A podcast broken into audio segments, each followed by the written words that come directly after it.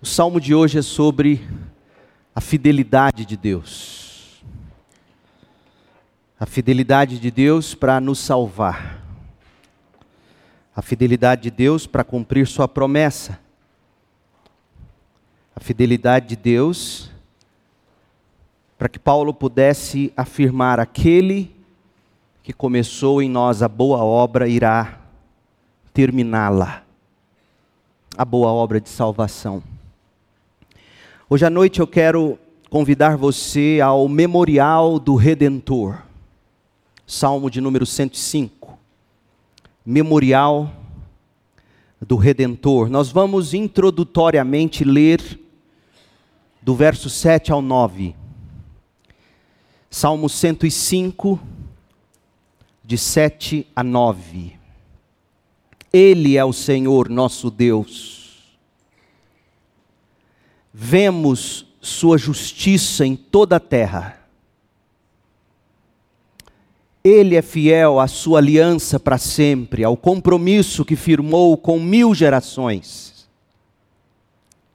É a aliança que fez com Abraão, o juramento que fez a Isaac.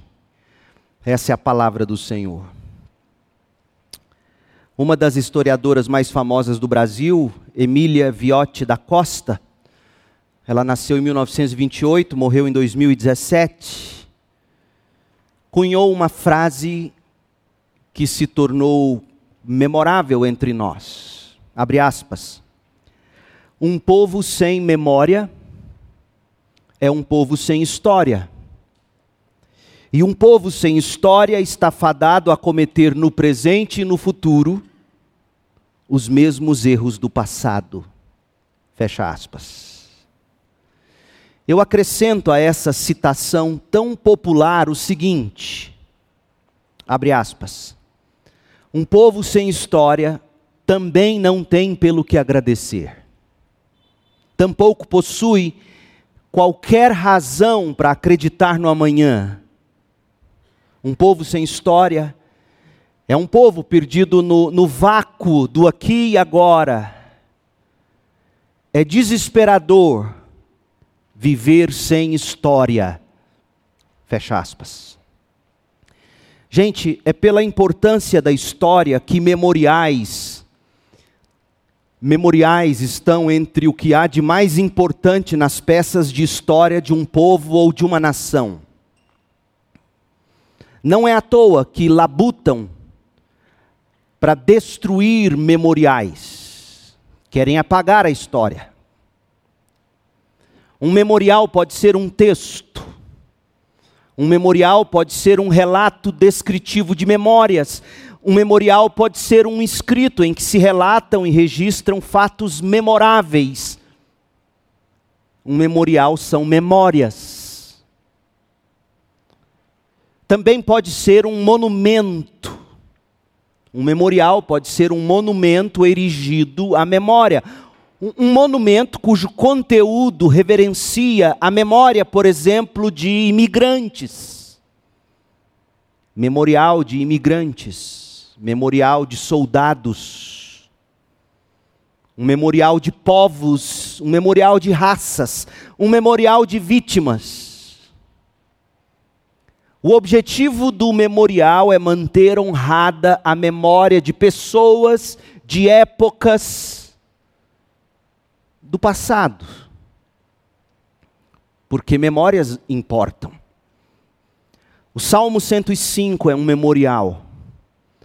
O memorial do Redentor, um memorial ao Redentor, um memorial ao Senhor, o Deus de Israel. De fato, o que se almeja por este por este salmo ou o que se almeja por parte do salmista é, é, recordar as obras milagrosas do Senhor.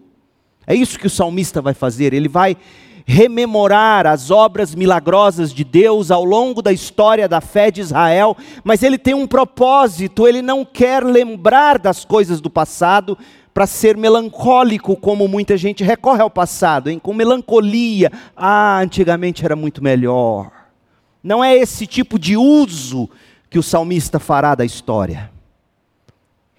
O salmista recorda as obras milagrosas do Senhor ao longo da história da fé de Israel com o propósito de inspirar. Inspirar fé, inspirar maior confiança nas promessas da aliança do Senhor inspirar confiança para o presente e para o futuro, e inspirar ainda maior louvor pelo amor fiel do Senhor. É isso que, que nós temos no Salmo 105, um memorial para inspirar fé, inspirar louvor. Curioso porque nós precisamos de memoriais assim, do contrário, o coração se esfria. Como é que o salmista faz isso? De que modo ele edifica esse memorial? Os primeiros versículos, do, do verso 1 ao 6, o salmista encoraja os fiéis a louvarem a Deus. O memorial começa assim. Antes de nos apresentar o memorial, do 1 ao 6, o salmista diz o que ele espera ao final de seu memorial escrito.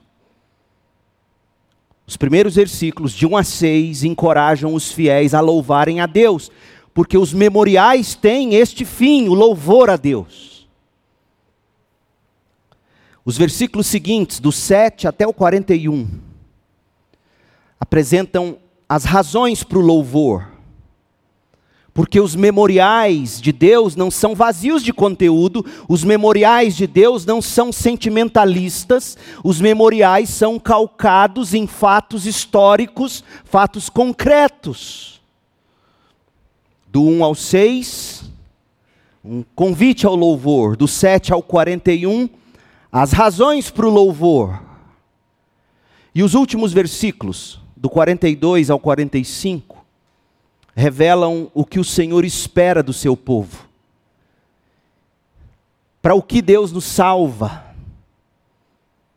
O início diz que é para o louvor, e o final diz que somos salvos para guardar a palavra,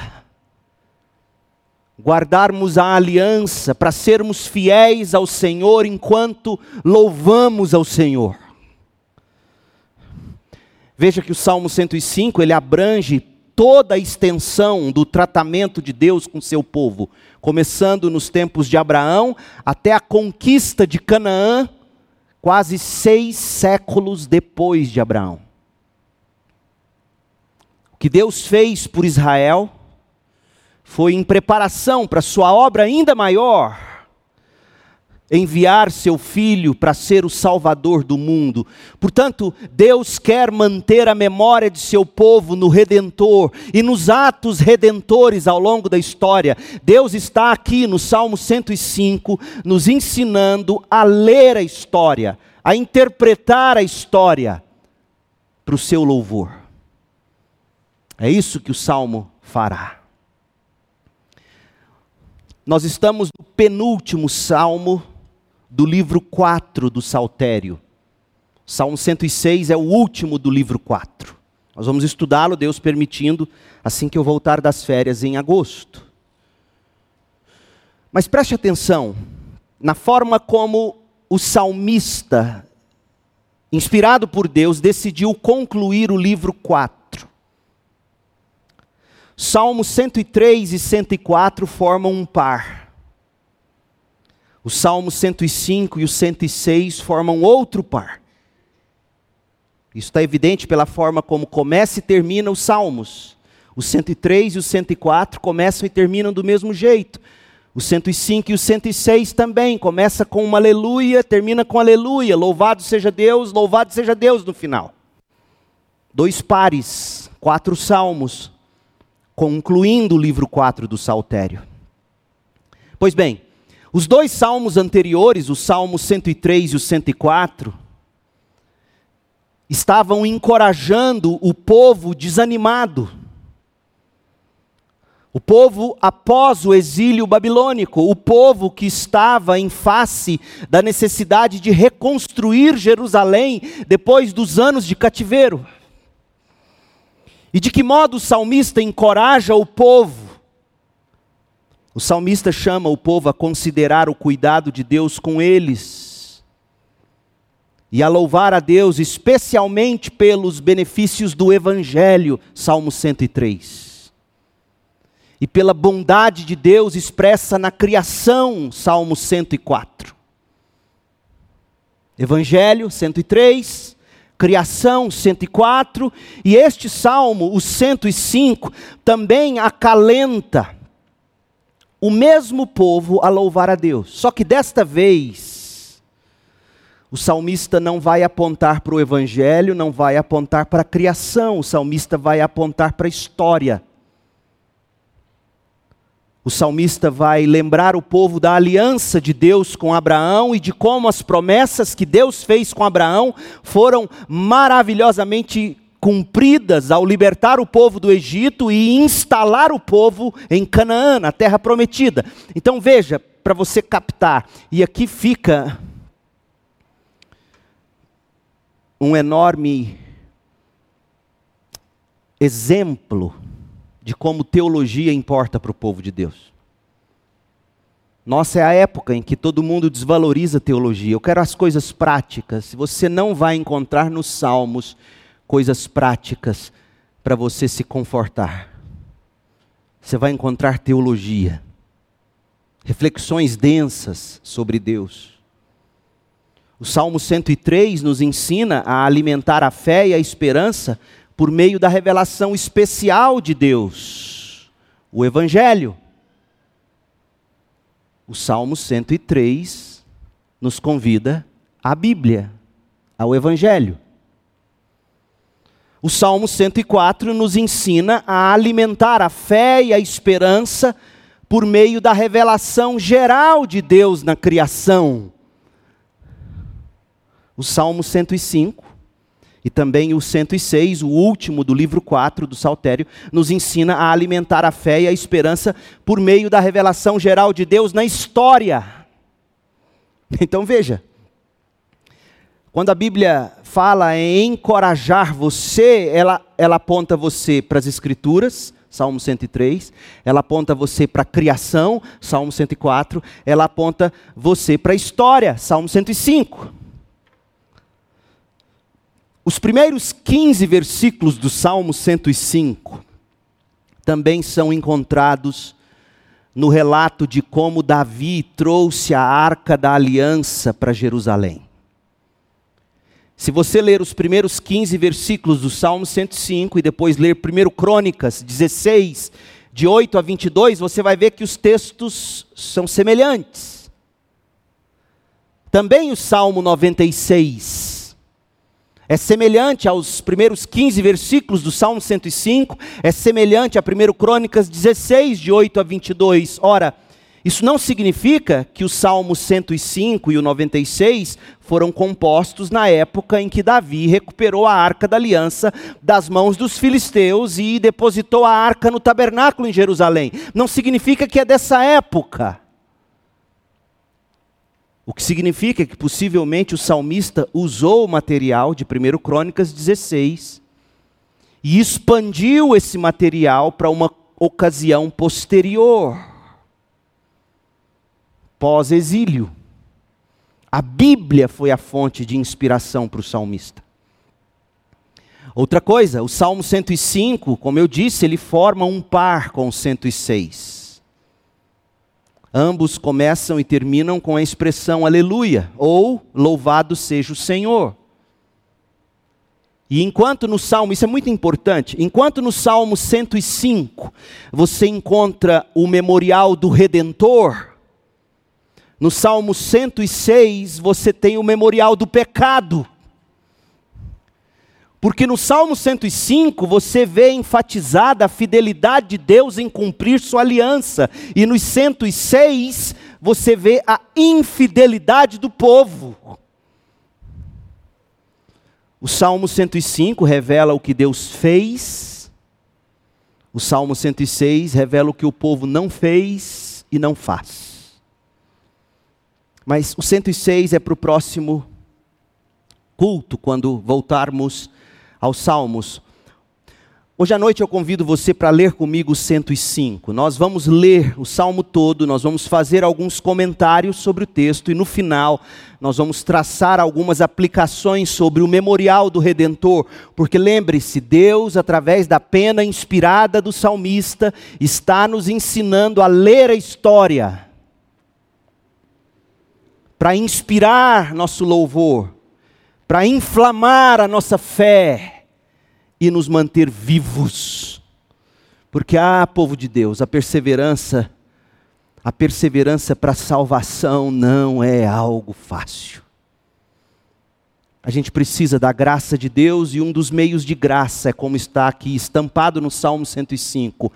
Aprenda, crente, a ler a história e ver como Deus desenha a história, como lhe apraz para fazer cumprir sua aliança.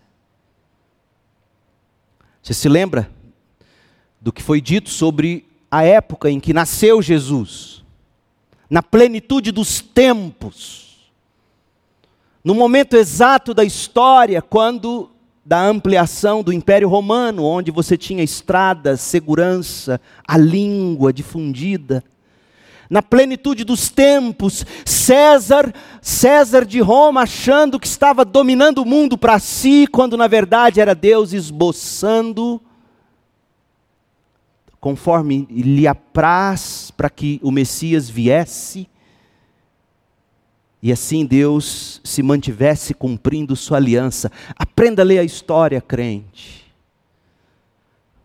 O Salmo 105 nos ensina. Então, como nós vamos ver esse salmo? Primeiro, a gente vai seguir a seguinte estrutura: o memorial do Redentor, em primeiro lugar, nos, nos faz um chamado ao louvor, versos de 1 a 6.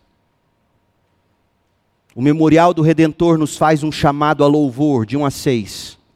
Segundo lugar, o memorial do Redentor nos dá razões para o louvor, de 7 a 41. Por que, que eu tenho que louvar? Como eu posso louvar?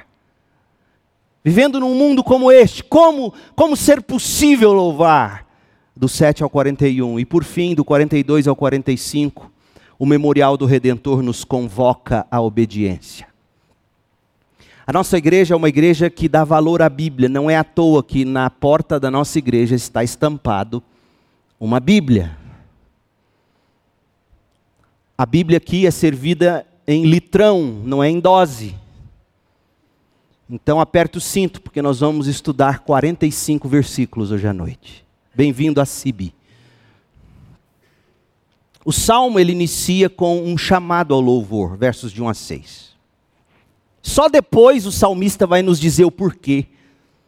Esse eu acho que é um salmo para crianças. Deus está nos tratando como crianças. Não é assim, Joaquim? Você vira para os seus filhos, para os netos, fala, faz assim. Antigamente filho obedecia, hoje ele quer saber por quê, e Deus só vai dar o porquê depois. Primeiro, faz assim. É um salmo para crianças. Deus nos trata como crianças. Em vez de dizer o que Deus é e, e fez, e que por isso a gente tem que louvá-lo, o salmista começa dizendo que nós devemos louvá-lo, e só depois vai nos dizer por quê. O sujeito do salmo é Deus, não é Abraão, não é Isaac, não é Jacó. Deus é o sujeito do salmo, e o tema é a aliança, o pacto de Deus, a promessa de Deus. Prova de que o sujeito do salmo é o próprio Deus é que praticamente todos os verbos nesse salmo são usados para demonstrar os atos de Deus, o que Deus fez Observe os verbos com cuidado depois. Com exceção de alguns poucos verbos que mostram a ação ou o sentimento dos homens diante da ação de Deus, o, o salmo é sobre Deus. Deus é o sujeito do Salmo 105. É um salmo para crianças. As crianças querem ver seus heróis e se encantar com eles. Deus se apresenta como o Deus.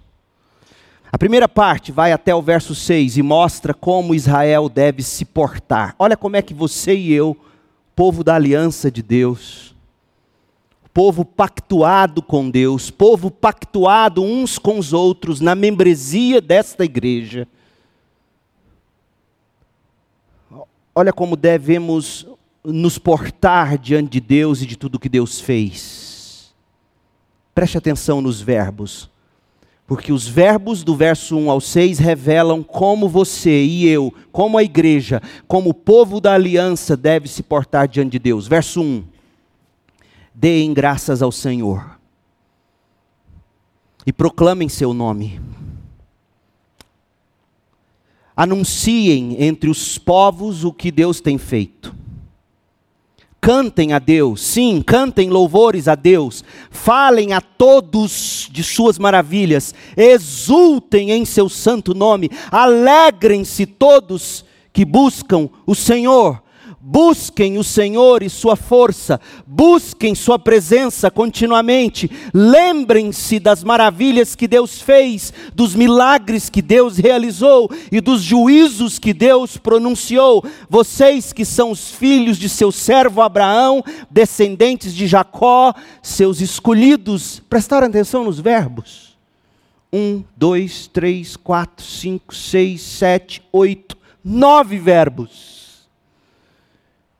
que expressam como devemos ser e viver, dar graças, proclamar, anunciar, cantar, falar, exultar, alegrar-se, buscar, lembrar-se. Esses verbos depõem a respeito de como deve viver o crente, você e eu, o povo da aliança com o Senhor. O que, que deve te marcar como povo de Deus, como homem e mulher de Deus? O que deve te marcar, crente? O que deve te marcar individualmente e coletivamente? Ora, o Salmo nos diz aqui do verso 1 ao 6, a gratidão, a exultação, a alegria em Deus, é isso que te marca. O que, que tem que te mover, crente?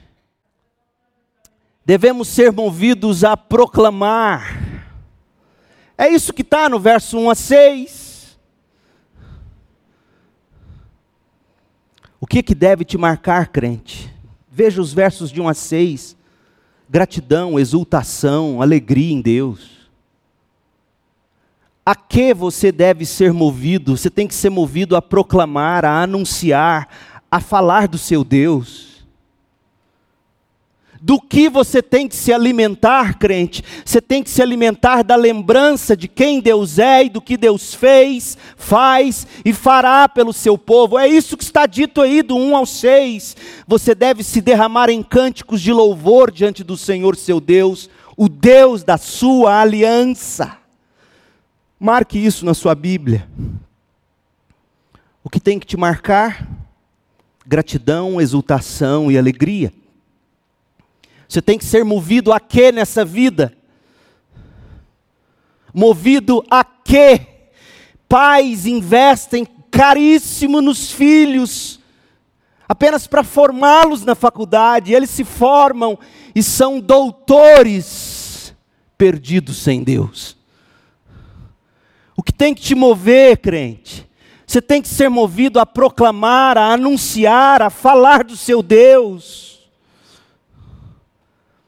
do que, que você tem que, que se alimentar, o que, que você tem que comer e beber. Você tem que comer de quem Deus é, do que Deus fez, do que Deus faz, do que Deus fará pelo seu povo. E você tem que transbordar de cânticos de louvor diante de Deus. É isso que se espera do povo. Esse é o chamado dos primeiros versículos desse memorial do Senhor.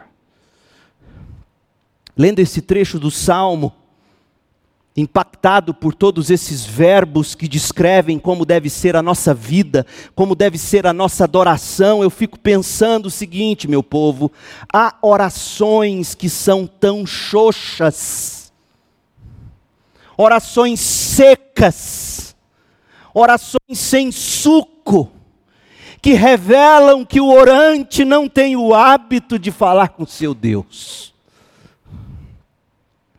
Eu fico pensando, orações xoxas, cânticos tão, tão desalentados, cultos tão inexpressivos. Por que, meu Deus? Só há uma razão à luz do Salmo 105, de 1 a 6. Parece-me que esse povo ou não provou da graça de Deus, ou não tem se alimentado da graça de Deus. Tem consumido mais esporte espetacular do que os evangelhos. Parece-me que essa geração, ela ela não provou da graça de Deus. Isso é trágico, isso é eternamente trágico.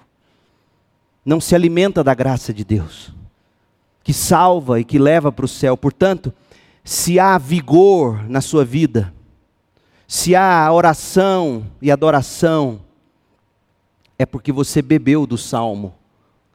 Agora, se não há, é sinal de que hoje à noite você tem que se render e e dizer: Senhor, pela graça eu preciso viver como está no Salmo 105. E como é? Verso 1, verso 4, verso 4. Busque o Senhor, busquem o Senhor e sua força. É coletivo, é plural. Porque a espiritualidade cristã não é individualista, não é só você e Deus, crente.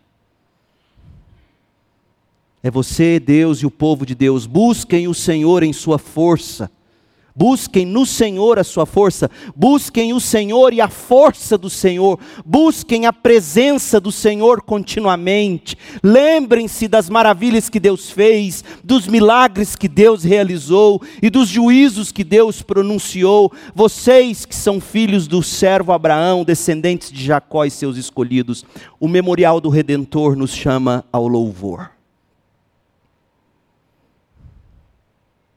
É assim que a gente tem que viver, como está aqui, do 1 ao 6. Por quê? Quais são as razões para o louvor? Agora o salmista vai nos abrir o coração, vai vai sangrar o coração do salmo para nós, vai nos mostrar as razões para o louvor. Cinco coisas. Primeiro, a promessa do Senhor, do 7 ao 11. Tome nota, a promessa do Senhor, do 7 ao 11, a proteção do Senhor, do 12 ao 15, a providência do Senhor, do 16 ao 24, as pragas do Senhor, do 25 ao 36, e a provisão do Senhor, do 37 ao 41. Então, o salmista vai nos falar de promessa, de proteção, de providência, de pragas e de provisão. Por que, você tem que adorar o seu Deus? Como você pode ter estímulo para adorar o seu Deus? Preste atenção na promessa do Senhor. E o salmista começa falando da aliança que Deus fez com Abraão. Verso 7. Ele é o Senhor, nosso Deus. Vemos a sua justiça em toda a terra. Deus é fiel à sua aliança para sempre ao compromisso que firmou com mil gerações. É a aliança que Deus fez com Abraão, o juramento que fez com Isaac. Deus confirmou a Jacó por decreto ao povo de Israel como aliança sem fim. Disse o seguinte: Darei a vocês a terra de Canaã como a porção de sua herança. A aliança com Abraão foi estabelecida lá em Gênesis 15. Gênesis 17. Essa promessa foi solenemente reafirmada a Isaac em Gênesis 26. Foi transmitida a Jacó em Gênesis 28. E Jacó se tornou Israel em Gênesis 35, 10. Das várias vertentes da promessa associada a esse relacionamento de aliança, o dom, a terra de Canaã, verso 11, é o ápice. E Jesus diz que os que creem nele herdarão verdadeiramente a terra. Então você lê expressões como no verso 8, para sempre, no verso 10, sem fim. Expressões que estão apoiadas no que está no verso 8, mil gerações, dando a ideia de ad eterno. Tudo isso indica se tratar de uma promessa dada por Deus que nem o tempo nem as circunstâncias, nem nós mesmos seremos capazes de apagar, porque ah, se dependesse de Abraão, Deus não teria cumprido sua promessa. Ah, se dependesse de Isaac, ah, se dependesse de Jacó, Deus jamais teria cumprido a sua aliança. Deus cumpre o que promete. É por isso que eu creio na soberania absoluta de Deus para a salvação. Porque se dependesse decisivamente só de mim, de você, da nossa boa vontade, jamais. As, as pessoas precisam ser lembradas de que Deus é fiel à sua aliança. Deus não. Deus é fiel à sua aliança, que também pode ser traduzido no verso 8. Deus se lembra da sua aliança. Deus se lembra, Abraão não, Isaac não, Jacó não, nós não lembramos, nós esquecemos por conveniência, mas Deus não. Deus defende ativamente essa aliança, Deus é fiel, o que Deus promete, Ele cumpre a proteção do Senhor. Agora o salmista vai para a história da peregrinação dos patriarcas. Verso 12 a 15. Verso 12. Assim declarou quando eles ainda eram poucos, um punhado de estrangeiros em Canaã. Eles eram poucos comparados aos inimigos da terra. Vagaram de uma nação a outra, de um reino a outro, mas olha o que diz o texto: eram poucos, eram só um punhado, não tinha força, não tinha expressão, não tinha expressão.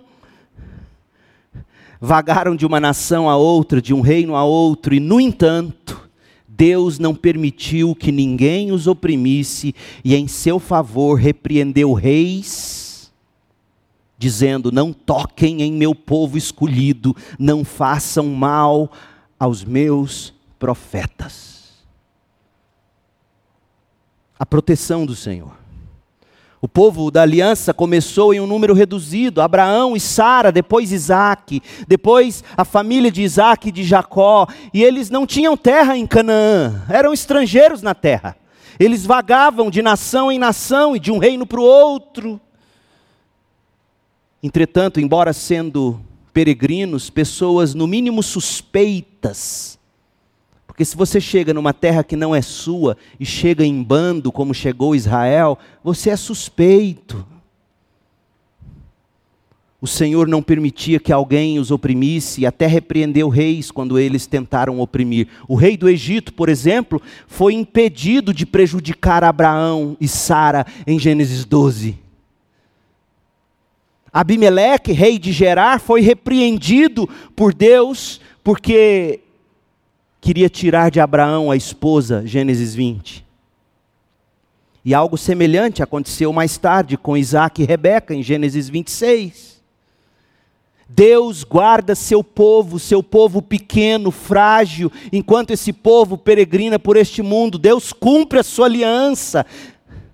A promessa de Deus a proteção de Deus. Terceiro, a providência de Deus. E agora vem a história de José. Verso 16 ao 24. Deus mandou vir fome sobre a terra de Canaã e cortou a provisão de alimento. É isso aqui, gente. O agro está na mão de Deus. Coloque isso na sua cabeça. Não está na mão da Rússia, os adubos, os insumos, seja lá o que for, de onde for. Quem dá comida e tira comida é Deus. É Deus. Foi Deus quem mandou vir fome sobre a terra de Canaã e cortou a provisão de alimento. Deus, você escutou isso aqui? Ele pode fazer o mesmo. Hoje e quando Ele quiser. Então Deus enviou um homem adiante deles, José, que foi vendido como escravo. Sim, homens de Deus, às vezes, são vendidos como escravos. É plano de Deus. Deus faz isso. Feriram seus pés com correntes e com ferros prenderam seu pescoço. Sabia que essa expressão no hebraico dá a ideia de que o ferro penetrou sua alma, mostrando a dor física e a humilhação pela qual passou José. Feriram seus pés com correntes e com ferros prenderam seu pescoço. O Senhor pôs José à prova até chegar a hora de cumprir Sua palavra. Você tem noção disso, crente? Deus coloca você à prova, até chegar a hora de se cumprir a palavra do Senhor.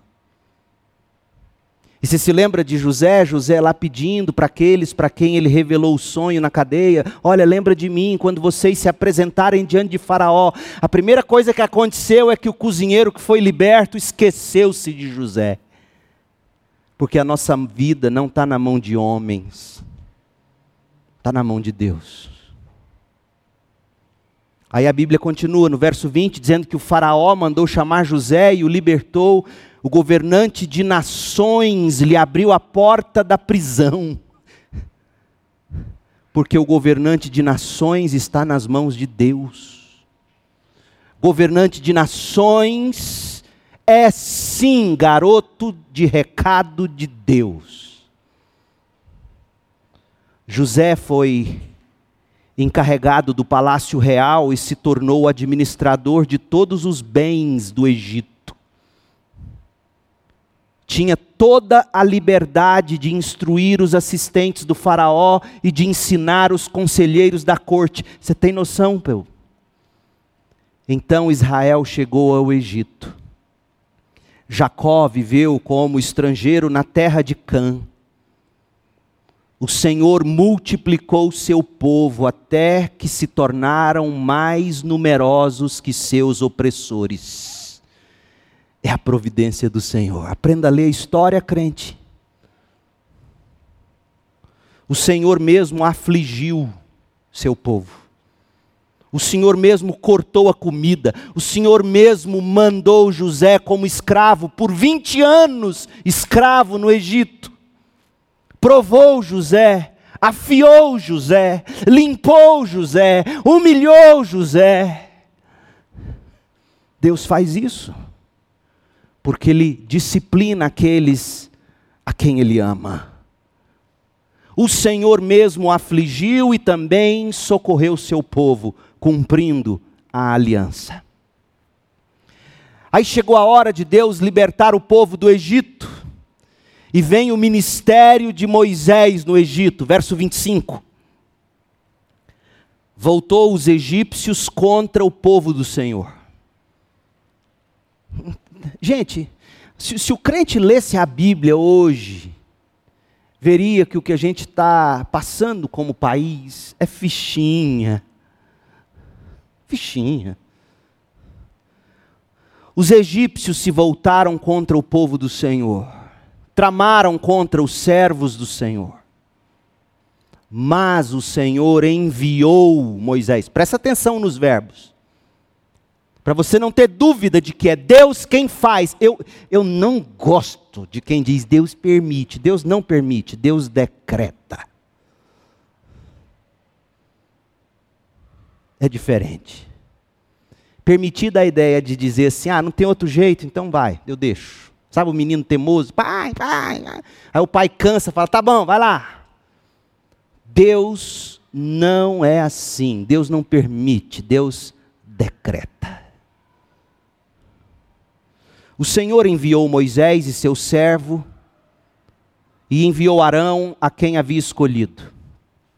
Moisés e Arão realizaram sinais entre os egípcios, maravilhas na terra de Cã. E aí vai contar agora a história das pragas, não vai contar todas, mas é curioso, porque olha qual é a primeira praga que o salmista cita. Você lembra qual foi a primeira praga em Êxodo? Qual foi a primeira praga, EBD? Qual foi a primeira praga? A água virou sangue. Mas não é essa a primeira praga. Olha a primeira praga, por que será? Porque você tem que se lembrar que todas as pragas era contra um, uma divindade do Egito. E o salmista mostra qual era a grande divindade primeiro. O deus Ra, o Deus Sol, era apavorante para o egípcio eclipses, a escuridão, a noite. O salmista começa com a penúltima praga, a da escuridão que foi a praga que quebrou o espírito dos egípcios, e por fim vem a praga da morte, a última, a morte do primogênito. E o salmista quer mostrar para nós que Deus, quando quer libertar o seu povo, Ele mesmo envia pragas. O Senhor cobriu o Egito com trevas, o Senhor fez isso, pois desobedeceram a ordem para deixar seu povo ir. Transformou as águas em sangue, matou os peixes. O Senhor fez isso. Rãs infestaram a terra, invadiram até os aposentos do rei. O Senhor fez isso. Eu amo o verso 31. Por suas ordens, ou por sua ordem, moscas desceram sobre os egípcios e piolhos encheram todo o seu território, pela ordem do Senhor enviou-lhes granizo em lugar de chuva, e relâmpagos faiscaram sobre a terra, destruiu as videiras e as figueiras, e despedaçou todas as árvores. Verso 34, aleluia. Por sua ordem vieram enxames de gafanhotos, incontáveis gafanhotos jovens, famintos, inconsequentes devoraram toda a vegetação da terra e destruíram toda a plantação nos campos. Depois o Senhor matou o filho mais velho de todos os lares egípcios. A força e o orgulho de cada família, o Senhor matou a força e o orgulho de cada família. Não se brinca com esse Deus, gente. Não se brinca com esse Deus. As pragas não são contadas na mesma ordem que está em Êxodo. Porque Deus quis mostrar primeiro para nós a interpretação da história. Olha, Deus, Deus foi na jugular daquele povo. O ponto a se observar nesse trecho é que Deus é o sujeito de quase todos os versículos desta passagem. É sobre o que Deus fez para, através de Moisés, libertar seu povo do Egito. E o que, que Deus fez? Olha os verbos: enviou, cobriu, transformou, destruiu, matou, tudo por sua ordem, para que os deuses do Egito fossem desmascarados, para que o orgulho dos egípcios fosse quebrado. E sabe o que é mais triste? Esse povo não se rendeu a Deus. Então não se desanime quando você pregar, pregar, pregar, pregar, pregar, pregar, pregar, pregar, pregar, e o sujeito não se converter. Olha o que Deus fez: Deus desmascarou um a um dos ídolos. Deus quebrou o orgulho, Deus quebrou a força daquele povo, e o povo não se rendeu. Sabe por quê? Porque quando o sujeito está entregue ao seu livre-arbítrio, é isso que ele faz, ele não escolhe Deus. É isso que significa Deus endurecer o coração de Faraó. É Deus dizer, Faraó, tá bom, fica aí, eu vou, eu vou me manifestar, eu vou destruir seus ídolos diante de vocês. Vocês vão sentir na pele os piolhos. E vou deixar vocês entregues à vontade de vocês. Vocês vão fazer o que querem. E eles não se renderam. Não queira ser entregue à sua própria vontade, é o pior castigo que Deus pode te dar. É virar para você e falar: tá bom, faz do jeito que você quer. Não queira viver a vida do jeito que você quer. Não seja do tipo que bate no peito e diz: Eu sou o capitão da minha vida, eu decido como e a hora. Não, não faça isso. Olha o que aconteceu no Egito. Não há motivo de orgulho nisso é desgraça e perdição. As pragas do Senhor. Talvez nesse momento na sua vida você tenha sofrido, ou esteja sofrendo. Deus está tentando quebrar todos os seus ídolos, come a sua saúde, acaba com o seu dinheiro, destrói a sua honra. E você entregue a si mesmo, continua de costas para Deus. O que mais Deus precisa fazer para, em amor, acordar você? Porque, olha, dos egípcios que seguiram o povo de Israel, e há na história relatos no próprio Pentateuco de famílias inteiras do Egito que seguiram o povo de Israel quando Israel saiu do Egito, Deus acolheu esse povo. Ele não lança fora todos os que com fé se achegam a Ele. E hoje à noite, o Senhor convida você. Convida você a abraçar Jesus como a justiça, como aquele que vive a vida perfeita, abraçar Jesus como o seu substituto, o seu salvador. O Senhor convida você. Porque a praga da maldição de Deus, a noite escura caiu sobre Jesus lá no Calvário. E ele teve até que gritar em desespero: Deus meu, Deus meu, por que me abandonaste? A praga da ira de Deus caiu sobre o Filho eterno de Deus. O Filho eterno de Deus foi esmagado pelo Pai, para que você pudesse recebê-lo como sua justiça e não passasse pela praga eterna da destruição. Talvez hoje à noite o Senhor esteja te chamando. E a provisão do Senhor? Salmo 105, 37, o caminho para Canaã. Diz o verso 37: tirou o seu povo do Egito. E olha como é que o povo saiu do Egito.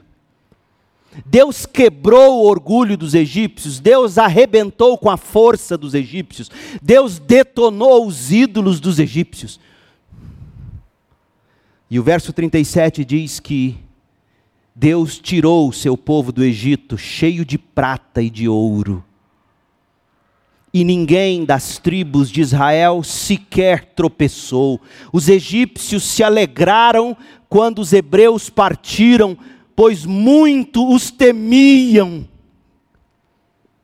O Senhor estendeu sobre o povo uma cobertura de nuvem e lhe deu fogo para iluminar a escuridão. Quando pediram carne, enviou codornas saciou sua fome com o pão do céu, partiu uma rocha e jorrou água que correu como um rio pelo deserto. Deus proveu para o seu povo prata e ouro. Eles precisariam disso, mas sabe o que o povo vai fazer com prata e ouro? Vai fazer bezerro de ouro. Mas Deus deu prata e ouro porque era de prata e ouro que esse povo ia precisar para fazer comércio com os povos do deserto.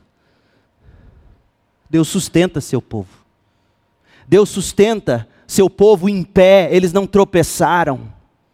Deus honra seu povo diante dos egípcios, os egípcios passaram a ter medo deles. Deus os protegeu do calor do dia e do frio da noite. Deus os guiou pelos caminhos escuros do deserto. Deus sustentou eles com maná, com codornas, matou a sede. Mas nós vamos ver o Salmo 106. E em vez de louvarem a Deus, eles reclamavam: maná de novo, codorna de novo. Ah, meu Deus, se eu fosse Deus Deus proveu para o seu povo. O que, que o salmista está fazendo aqui, gente, do verso 7 ao 41? O salmista está te dando razões para você louvar a Deus. Está abrindo o coração da história da redenção para dizer que Deus cumpre a sua promessa, Deus protege o seu povo, Deus providencia para o seu povo, Deus manda pragas quando preciso for para fazer cumprir Sua vontade. Deus é a provisão do seu povo. E aí o salmo termina com uma convocação à obediência. O salmista, ele vai reiterar a referência à aliança com Abraão. O Êxodo foi o cumprimento do que Deus havia prometido muito antes ao patriarca, lá em Gênesis 15, de 13 a 14. E o salmista passou do Êxodo imediatamente agora para a conquista de Canaã. E é interessante, porque neste salmo, você percebeu, o salmista não escreveu coisa alguma sobre as faltas de Israel no Monte Sinai, o bezerro de ouro. Não escreveu coisa alguma sobre o pecado do povo no deserto, a frequente murmuração, não escreveu nada sobre Cades Barneia, quando o povo se recusou a entrar na terra prometida com medo. Por quê? Porque o propósito desse salmo é engrandecer as obras magníficas de Deus. Não é propósito aqui neste salmo mostrar os fracassos do povo. Isso o salmista fará no Salmo 106. Mas ainda assim, o que se destacará no 106 é a bondade de Deus. E aí, na conclusão do salmo, o salmista vai destacar quatro realidades sobre a saída do povo do Egito e da conquista deles na terra de Canaã. Foi conforme Deus prometeu, verso 42. Pois ele se lembrou da santa promessa que havia feito a seu servo Abraão. Ou seja, Paulo, sabe como é que Paulo coloca esse versículo? Aquele que começou a boa obra vai terminá-la. Verso 43 mostra que essa libertação foi jubilosa. Verso 43: tirou seu povo do Egito com alegria, tirou seus escolhidos com celebração. A alegria e a celebração marcam o povo de Deus. A alegria do povo de Deus em seu Deus é o maior testemunho que esse mundo pode ter do nosso Deus. Tirou o seu povo do Egito com alegria, seus escolhidos com celebração. Deu a seu povo as terras das nações, e eles escolheram o que os outros haviam plantado. Tudo isso aconteceu para que guardassem seus decretos e obedecessem suas leis. Aleluia, louvado seja o Senhor. Qual foi o propósito de tudo isso? Olha o verso 45. Que o seu povo guardasse a aliança. Isso é a vida na igreja. Não é à toa que você é um batista se você é dessa igreja. Porque estampado ali na parede, na saída do nosso templo, tem ali o pacto que eu e você temos com Deus e uns com os outros. Deus nos chama para, na comunhão do seu povo, no caso a igreja, nós guardemos os seus decretos e a sua aliança e obedeçamos as suas leis. Paulo escreveu isso em Romanos 8. De modo que nós, que agora não seguimos mais a nossa natureza humana, Romanos 8,4, mas sim o Espírito, não seguimos mais a natureza humana, Paulo diz, seguimos o Espírito. Isso para que a gente possa cumprir as justas exigências da lei. Fomos salvos para viver em pacto na igreja. Por isso eu sou tão chato dizendo: você, crente, membro dessa igreja, tem que estar na comunhão da sua igreja, porque Deus nos chama para guardar sua aliança na comunhão do seu povo. Esse é o objetivo de tudo. O Salmo 105 é o memorial do Redentor. O Salmo 105 recorda a história do relacionamento de Deus com os patriarcas, o êxodo de Israel, e nos dá tudo isso como razões para o nosso louvor. Essa é a história do povo de Deus, essa é a história que precisa ser rememorada. Como eu disse no início, gente, um povo sem história também não tem pelo que agradecer. Um povo sem história não possui qualquer razão para acreditar no amanhã. Seja quem for nosso próximo presidente. Um povo sem história é um povo perdido no vácuo do aqui e agora. Um povo sem história é um povo desesperado, sem esperança. Mas o Salmo 105 está aqui para dizer que você em Cristo tem uma história. Deus fez o que fez para que na plenitude dos tempos nascesse Jesus e você o abraçasse como a sua justiça e salvação. Deixe-me terminar com algumas coisas bem práticas extraídas dessa história. Primeira delas, a salvação pertence totalmente ao Senhor, do começo ao fim. A história dos patriarcas de Israel, a história de Moisés, revela que a salvação do início ao fim pertence a Deus. Foi Deus que escolheu Abraão. Foi Deus que escolheu Moisés. Foi Deus que chamou o seu povo para si. Foi Deus quem sustentou esse povo mesmo quando eles estavam sem crer. Foi Deus quem não deixou com que eles tropeçassem. Você leu isso no Salmo. Dê glória a Deus, porque a sua salvação pertence totalmente ao Senhor, do começo ao fim. Você crê porque Deus te deu fé, Deus abriu seu coração, Deus te deu um novo coração, e você acorda crente porque Deus te sustenta. Abraão não teria dado conta na sua própria força. Aliás, o que, que ele virou para a mulher dele? Ele falou, fez a mulher dele mentir. Olha, fala que você é minha irmã, senão, senão você sabe, né? Frouxo. Isaac é a mesma coisa, Jacó, trapaceiro. Moisés perdeu a paciência. Não tem heróis na Bíblia, só há um herói. Deus. A salvação pertence totalmente ao Senhor, do começo ao fim. É para você se regozijar, crente. Ele te escolheu, ele te atraiu, ele te convenceu do pecado, da justiça e do juízo. Ele te mantém crendo e para Ele salvar aquele que você ama, Ele tem que começar essa obra. Então aprenda a orar como quem confia de que a salvação do começo ao fim pertence ao Senhor. Ó oh Deus, vá atrás do meu filho, traga-o a Jesus. Quebra o seu orgulho como o Senhor quebrou dos egípcios, quebra a sua força como o Senhor fez dos egípcios. Não deixe meu filho, minha esposa, dê o nome, não deixe fulano entregue a si mesmo como o Senhor deixou os egípcios, eles vão perecer. A salvação pertence totalmente ao Senhor. Segundo, nada, ninguém poderá impedir o propósito de Deus na salvação do seu povo.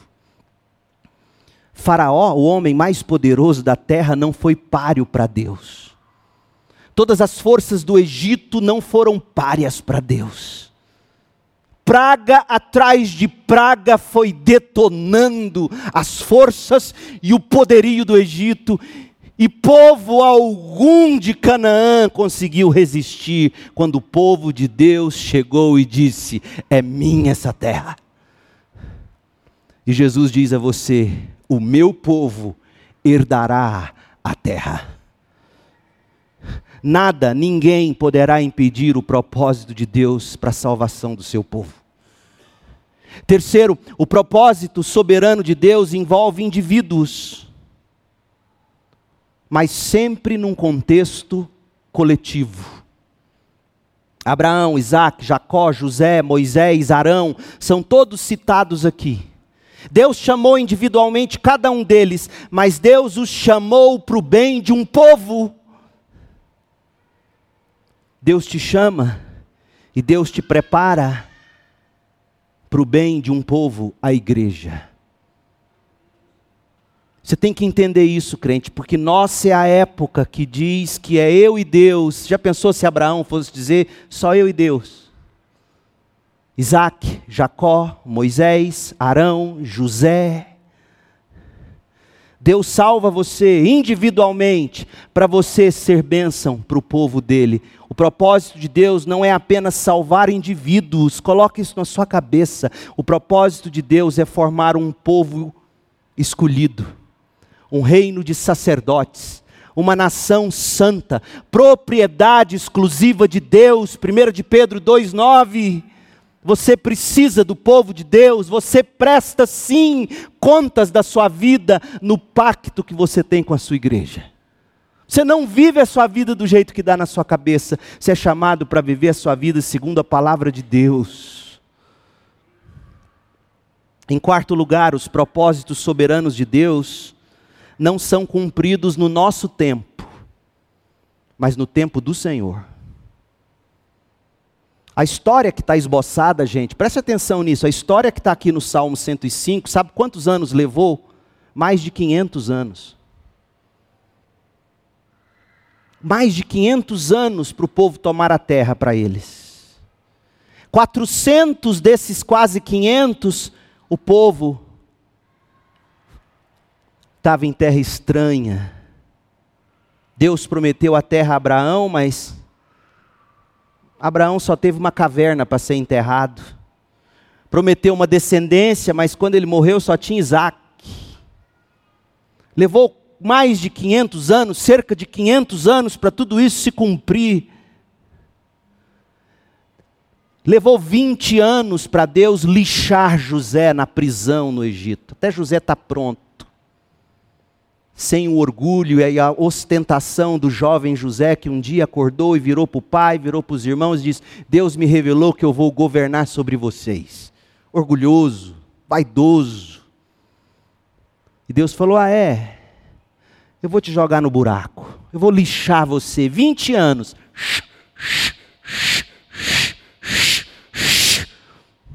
Dói, gente mas é a graça de Deus, porque os planos de Deus não se cumprem no nosso tempo, mas no tempo dele. Em quinto lugar, o propósito soberano de Deus inclui o uso de provações para refinar seu povo. Olha o verso 19. O Senhor pôs José à prova até chegar a hora de cumprir sua palavra. Se você acha que isso é Antigo Testamento, Atos 14, 22. Novo Testamento. É necessário passar por muitos sofrimentos até entrar no reino de Deus. A lixa de Deus. Imagina o que seria você se não fosse o espinho na carne que você tem, sua limitação física. Ô oh, meu povo, se eu fosse bonito, rico, cantasse bem, Coitado, Cristiano Araújo. Esse aqui do frigorífico, até esqueci o nome. Como é que é o nome dele? Gustavo Lima. Eu achava que eu era o tal. Imagina eu bonito, rico, com voz boa. Leandro Leonardo ia pedir autógrafo. É a lixa de Deus. A lixa de Deus. Tratando, arrancando orgulho, vaidade, justiça própria arrancando de você aquilo que impede você de ser o que Deus quer que você seja para o bem do povo de Deus e não para o seu ministério. Em sexto lugar, a força de Deus é magnificada na nossa fraqueza, para que toda a glória seja de Deus, não nossa. Olha para a história desses homens que são citados aqui, todos fracos. Porque a história do crente é Crente fraco, Deus forte. Cris e eu aconselhando pessoas, já ouvimos pessoas dizer coisas do tipo: olha, meus filhos nunca nos viram chorar, nunca me viu chorar. Seu filho precisa te ver chorar. Porque não é sua força, é a de Deus em você. Eu me lembro, eu em pânico, tomando remédio para dormir, com medo de não conseguir criar meus filhos, e eu dizendo: quem, eu me lembro da minha mulher, doce, santa mulher, dizendo: Leandro, deixa os seus filhos te verem fraco. Porque Deus é forte. Abraão, fraco. Isaac, Jacó, José, Moisés, Arão, fracos. Moisés não sabia nem falar direito. Mas Deus é forte. E por fim, Deus cumprirá seu propósito soberano para a nossa vida e nos levará em segurança à glória. Termina o salmo assim: Pois ele se lembrou, verso 42, Salmo 105, 42. Pois Deus se lembrou da santa promessa que havia feito com seu servo Abraão. Tirou seu povo do Egito com alegria, seus escolhidos tirou com celebração. Sabe como é que é isso na linguagem do Novo Testamento? Romanos 8, 28. E sabemos que Deus faz todas as coisas cooperarem para o bem daqueles que o amam e que são chamados de acordo com seu propósito, pois Deus conhece de antemão os seus e os predestinou para que se tornem semelhantes à imagem de seu filho, a fim de que ele fosse o primeiro entre muitos. Depois de predestiná-los, ele os chamou, e depois de chamá-los, os declarou justos, e depois de declará-los justos, lhes deu sua glória. E aí Paulo Paulo vai até o fim do capítulo 8 demonstrando que nada poderá nos separar do grande amor de Deus em Cristo Jesus. O Salmo 105 é o memorial do Redentor, é um monumento à memória do que Deus fez, faz e fará para o seu povo. E você com isso? Ora, o fato de você estar tá me ouvindo demonstra que Deus está lidando com você. E talvez, como eu já disse, Deus esteja chamando você a se arrepender do pecado e confiar em Cristo para a sua salvação. Pergunta: você já respondeu a esse chamado do Senhor? Talvez você seja um cristão, mas você precisa se submeter aos métodos soberanos pelos quais Deus lida com você. E um deles é a comunhão da igreja. Você tem que aprender a submeter a Deus, louvando, obedecendo a Sua palavra, tornando Deus conhecido através da sua vida e da sua voz. Que o Senhor hoje à noite chame você para a salvação. Minha oração é que você se arrependa e creia e viva, sabendo que você tem uma história em Cristo, o Salmo 105 é a sua história. Oremos. Deus querido, em nome de Jesus, que o Senhor mesmo aplique a tua palavra ao coração de cada um de nós. Que o Senhor mesmo salve e santifique hoje à noite. Ó oh Deus, obrigado pelo memorial que o Senhor mesmo nos deixou sobre quem tu és, o que fizestes, faz e farás por nós. Porque nós cremos que o Senhor, que começou em nós a boa obra de salvação, o Senhor vai completá-la. E vai nos apresentar imaculados, cheios de júbilo diante do Senhor Ó Deus, que seja assim. E que isso nos inspire o louvor. E que isso nos inflame a fé e a confiança. E faça de nós homens e mulheres que cantam, exultantes, alegres e que anunciam o Senhor Jesus Cristo.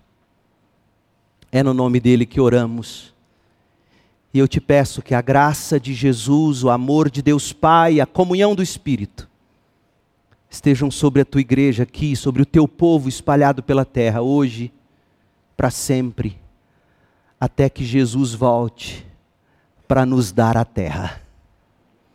Ó oh Deus, que alegria saber que em Cristo eu herdarei a terra. Nós herdaremos a terra. É no nome doce e precioso de Jesus, o Salvador, que oramos. Amém.